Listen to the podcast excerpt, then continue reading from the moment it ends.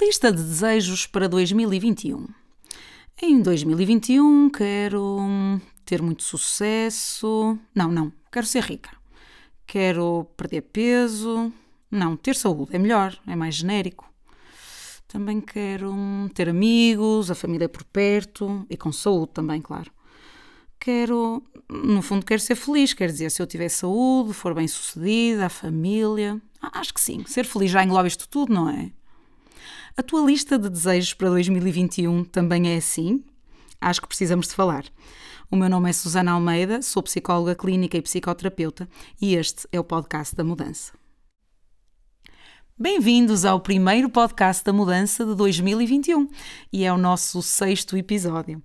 Antes de irmos ao tema de hoje, quero agradecer à Inês Lamares a generosa cedência do seu estúdio, o Cabriolé Music Studio, onde estou neste momento a gravar o nosso podcast. Provavelmente já tinham notado alguma diferença, não?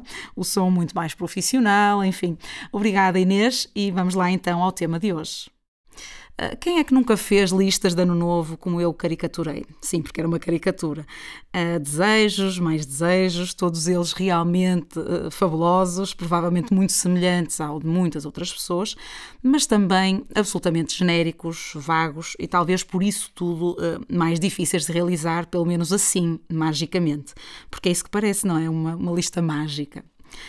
Olhando para o assunto um pouco mais a sério, uh, eu andava a pensar nestas coisas uma vez que o ano estava a acabar e fiquei curiosa sobre o que se saberia sobre isto, para além do que o bom senso poderia trazer, e percebi de facto que há alguma investigação sobre este assunto, uh, na verdade não muita, mas alguma, e encontrei alguns dados que achei interessante partilhar convosco e para nos ajudar a todos nas nossas listas de ano novo.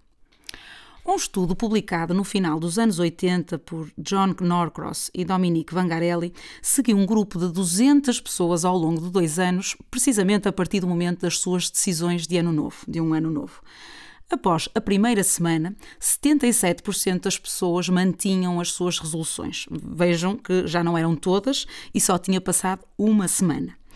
Após o primeiro mês, o número descia para 55%, aos 3 e aos 6 meses andava na casa dos 40% e no final dos dois anos apenas 19% das pessoas mantinham as suas resoluções.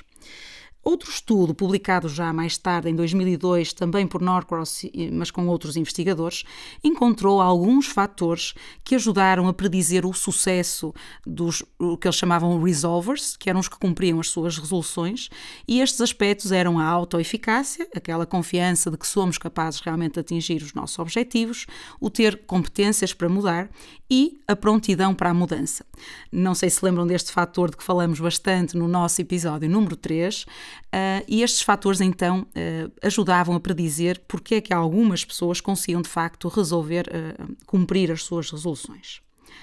Entretanto, encontrei uma publicação, esta bem mais quentinha, quer dizer, muito, muito recente sobre este assunto, e esta é uma publicação que saiu agora em dezembro de 2020, portanto, tem menos de um mês, e em que um grupo de investigadores, maioritariamente suecos, o autor principal, para quem queira ir pesquisar, é o Martin Oskarsson, Uh, e já agora só um parênteses, estes autores referem que, por exemplo, na Suécia, as resoluções de ano novo, estas listas, são bastante menos frequente, uh, frequentes do que, por exemplo, nos Estados Unidos da América.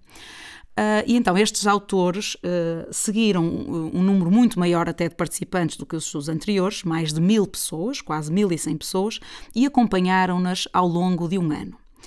A maior parte das resoluções destas pessoas tinham a ver com a saúde física, mais de 33% das, das pessoas, perda de peso, mudança de hábitos alimentares, crescimento pessoal e, e, depois outras com menos, com menos percentagem. Saúde mental, trabalho, estudos. Uh, os participantes foram divididos em três grupos. No primeiro grupo, que eles chamavam um grupo sem qualquer tipo de suporte, uh, uh, apenas antes da definição dos objetivos era-lhes dada uma informação genérica acerca deste assunto das resoluções de ano novo, e estas pessoas basicamente então eram monitorizadas ao longo do ano através de questionários, mas apenas em três momentos. Portanto, era no início da investigação e depois no final de janeiro, no final de junho e no final de dezembro. Um segundo grupo tinha algum apoio, para além de, eh, da informação genérica, tinha uma informação adicional acerca da importância do suporte social para a concretização de resoluções pessoais e as pessoas, inclusivamente, tinham de identificar alguém que as pudesse apoiar nessas realizações ao longo desse ano. Para além disso, as monitorizações uh, das suas resoluções eram uh, realizadas mensalmente e depois, uh, adicionalmente, até por via e-mail, também lhes era dada informação e até exercícios para ajudar a lidar com dificuldades que pudessem surgir ao longo do ano. O terceiro grupo tinha um apoio alargado, para além de tudo que o segundo grupo tinha, tinha instruções muito mais específicas acerca de como formular as suas resoluções.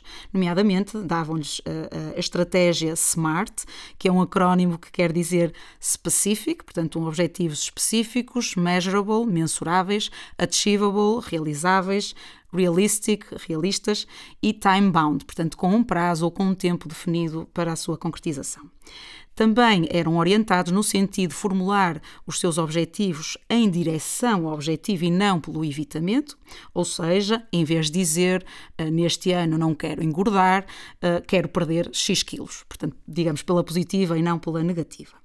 Também ajudavam as pessoas a definirem objetivos provisórios que iam sendo revistos e ainda mais exercícios, informação sobre motivação, padrões de pensamento eh, e outras informações relacionadas com o assunto. Portanto, basicamente eram muito mais acompanhados eh, ao longo do ano. Os resultados deste estudo uh, concluíram que ao fim do, desse ano, 55%, que era um, é uma percentagem bastante razoável, uh, consideraram-se bem sucedidos na sustentação das suas resoluções e com valores bastante altos em quase todos os meses. Por exemplo, a meio do ano, em junho, 68% das pessoas uh, consideravam-se bem sucedidas nas suas resoluções e no final do ano, então, 55%. Também uh, concluíram que os participantes com objetivos formulados em termos de aproximação e não de evitamento foram significativamente mais bem-sucedidos, portanto, cerca de 60% uh, eh, contra 47%.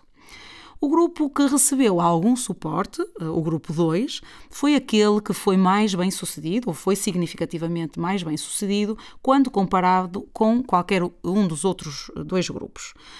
Ah, no entanto, os autores encontraram que, em relação ah, à diferença entre o grupo 2 e o grupo 3, esta diferença, apesar de significativa, foi, contudo, relativamente pequena. Portanto, e na discussão, os autores refletem que havia muitos pontos em comum entre estes dois grupos, questionando inclusivamente se estes grupos seriam verdadeiramente uh, diferentes. O que é que isto então nos poderá trazer para a nossa questão de hoje, destas resoluções de ano novo?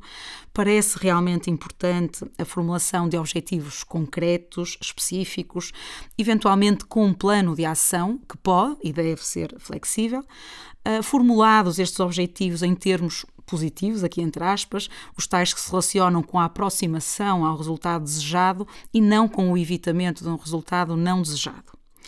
O acompanhamento destes objetivos ao longo do tempo, ao longo de um ano, por exemplo, também é fundamental. E se pensarmos que são resoluções do ano novo, às vezes sentimos que ao fim do primeiro mês, segundo, eles estão completamente esquecidos um, e, portanto, é importante que haja um acompanhamento destes objetivos, até uh, o reforço do que vamos conseguindo ao longo do tempo, revendo estes objetivos, uh, de forma a que eles possam ter mais potencial realmente de serem realizados.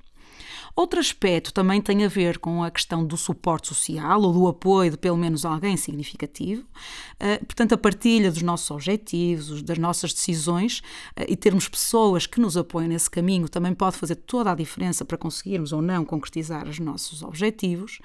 Eh, e, portanto, fica essencialmente aqui a ideia de que as pessoas podem de facto atingir os seus objetivos, mesmo que não sigam instruções rígidas, e um ponto crucial é sentirmos que somos capazes de atingir aquilo a que nos propomos.